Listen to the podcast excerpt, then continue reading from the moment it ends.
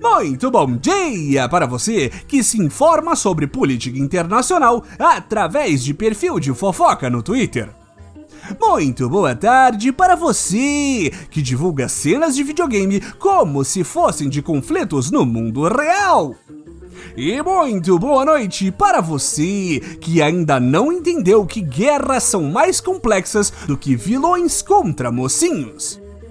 Este é o Boletim do Globalismo Brasileiro, seu relatório semanal sobre a luta do nosso capitão contra as forças comunistas da Ucrânia e da Rússia.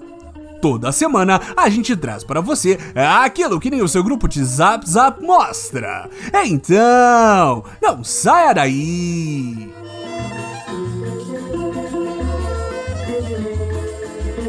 Patriotas, temos de ser sinceros. Talvez, e somente talvez, a visita do nosso capitão à Rússia não tenha trazido a paz para o coração de Vladimir Putin. Mesmo com Bolsonaro Paz e Amor defendendo incansavelmente a diplomacia, infelizmente, dois países da parte do mundo que é branca e portanto importa entraram em conflito aberto na última semana, chocando todo o plano terrestre. O fracasso retumbante em cancelar a guerra contra a Ucrânia é definitivamente o único fracasso em todo o mandato do capitão, que, como todos sabemos, tem sido apenas de vitórias atrás de vitórias no cenário internacional desde o seu primeiro dia. E tudo bem, brasileirinho. Errar é humano e nosso Jair já disse que é Messias, mas não é Deus.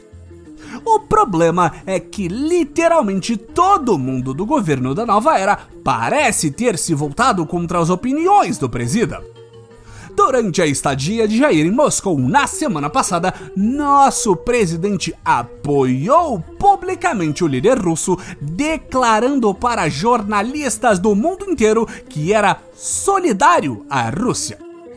O problema da declaração é que uma semana atrás ela até poderia ser interpretada como um pronunciamento genérico de um presidente incompetente sem nenhuma conexão com a realidade. Mas quando o povo que você está sendo solidário decide bombardear a segunda maior nação da Europa, fica um pouco mais difícil não parecer que você está apoiando a invasão russa. Mas a verdade é que parece que a solidariedade também está se esvaziando dentro do próprio governo da nova era. Enquanto o mundo cobrava uma declaração sobre o apoio do Brasil a qualquer um dos lados, Bolsonaro tinha surpreendido a todos se mantendo quieto, o que não pode ser dito de seu vice. Na última quinta-feira, o ardiloso general Mourão declarou que o Brasil deixou muito claro que ele respeita a soberania da Ucrânia.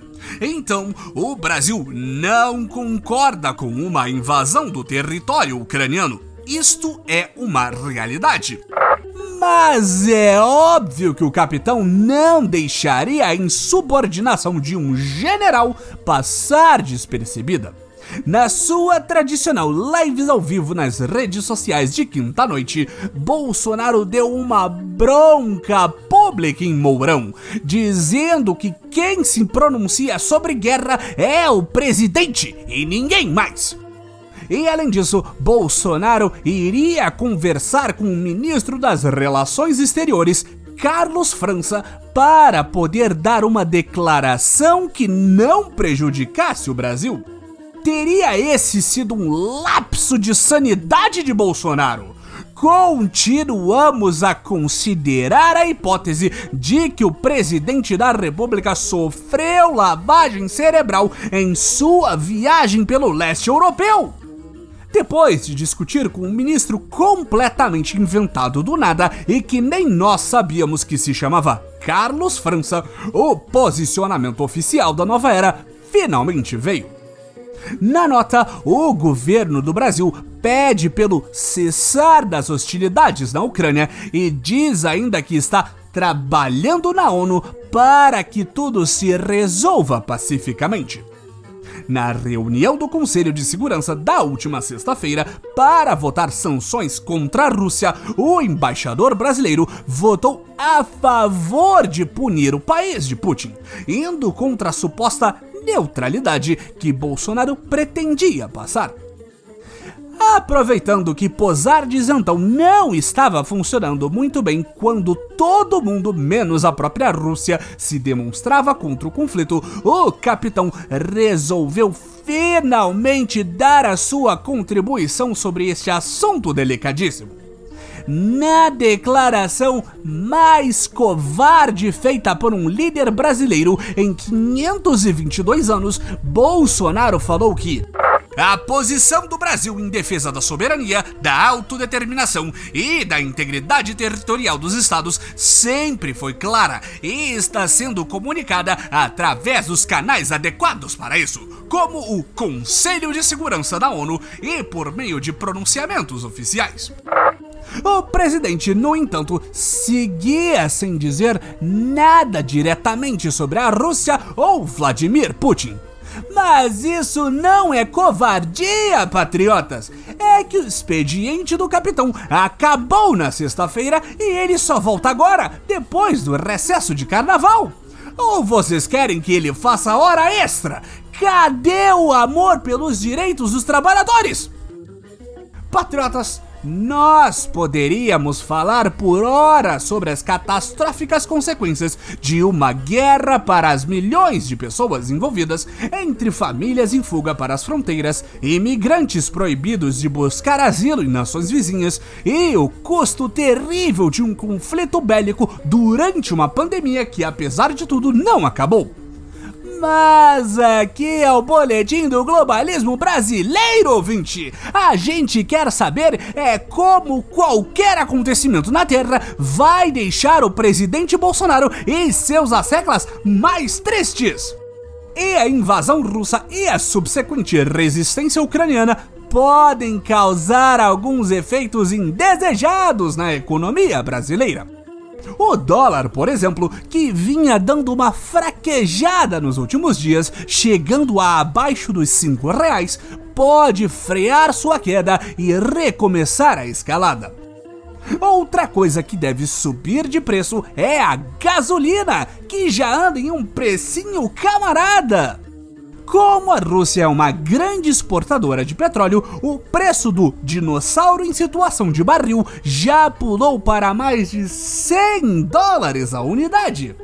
Imagine o estrago que isso não vai causar no transporte do brasileirinho. Acredite você, ouvinte, até mesmo o pãozinho nosso de cada dia deve começar a pesar mais no bolso. Como não é possível fazer farinha de trigo com tanta soja, o Brasil importa os grãos e o preço também deve subir, já que a mãe Rússia é uma grande exportadora de trigo. Além disso, com a expulsão do país do sistema Taylor Swift, a antiga União Soviética deve ficar ainda mais isolada, sem poder comercializar com mais ninguém, aumentando ainda mais o valor do trigo e seus incontáveis derivados. E acima disso tudo, tudo indica que a imprensa comunista ainda quer jogar nas costas do capitão a culpa por brasileiros que estão presos no fogo cruzado chique porque é na Europa. Enquanto os outros governos pediam para seus cidadãos irem para outras partes do velho continente bem antes da deflagração do conflito, o Brasil e sua diplomacia de várzea só sugeriu depois que os tanques já estavam rolando pelas avenidas ucranianas. Na última quinta-feira, a embaixada brasileira conseguiu um trem para levar os brasileirinhos para a fronteira com a Romênia. Mas é óbvio que, mesmo com uma excelente notícia dessas, os comunos jornalistas não iam ver isso com bons olhos e já reclamaram que a embaixada disse que não vai garantir a segurança de ninguém, nem que terá espaço suficiente no trem para todos os brasileiros, tal qual todos os dias na Supervia no Rio de Janeiro. Vocês queriam que Bolsonaro tivesse feito o quê? Transportado todo mundo no avião presidencial semana passada? Só porque a Rússia colocou 190 mil soldados nas fronteiras, marcou exercícios militares e todo o resto do mundo já tinha dito que a invasão estaria para começar a qualquer momento? Bolsonaro estava na Rússia pregando a paz enquanto os caças russos eram abastecidos. Tirar o brasileiro de risco seria falta de confiança no talento diplomático do capitão.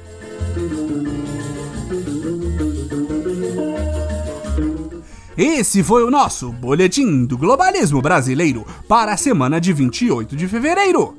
Envie sua sugestão ou crítica para nosso perfil em boletimb no Twitter e fique ligado em nossas próximas notícias globalistas. Se possível, ajude a espalhar a palavra do Boletim, avaliando o nosso humilde programa no seu aplicativo de podcast preferido, cometendo um patriótico compartilhamento de nosso programa e considerando apoiar nossa campanha de financiamento coletivo em padrim.com.br barra Boletim do Globalismo Brasileiro. Tudo junto. E lembre-se, guerra onde importa, acima de tudo, Brasil! Acima de todos!